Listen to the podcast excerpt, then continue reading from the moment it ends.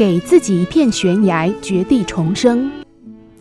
在非洲的草原上，常常出现这样令人吃惊的画面：在猎豹和猛狮的紧追下，成年羚羊往往会带领着小羚羊们逃出开阔的草原，奔向险峻的山岭。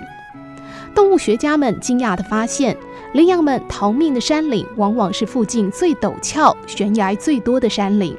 尤其是那些陡峭的山崖，往往是羚羊们逃生的首选之地。其实，一只成年羚羊如果在草原上飞奔起来，那些快如闪电的猎豹和雄狮也是很难追上的。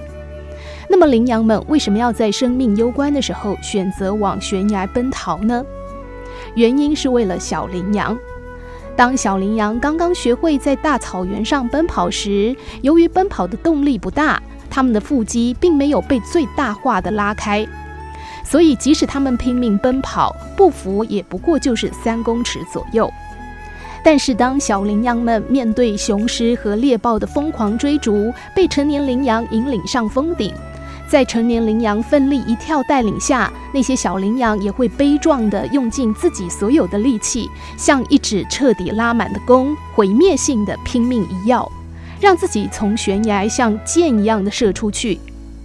幸运的羚羊会绕过深渊，跳到对面的山坡或峰顶上，而那些不幸的羚羊会跌落到渊底或悬崖的断壁上。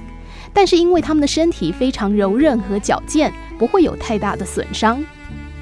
而那些把羚羊逼上悬崖的猎豹和雄狮，基于自己的身躯太过庞大和沉重，面对奋力一跳的羚羊们，往往束手无策，空手而归。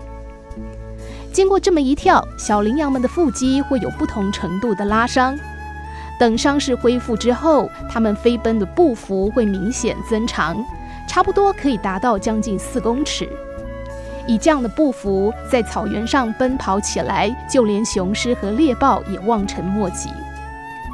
动物学家们终于明白羚羊们为什么要为自己找一片悬崖的目的，因为绝地往往可以让你重生，绝境才会给生命创造出奇迹。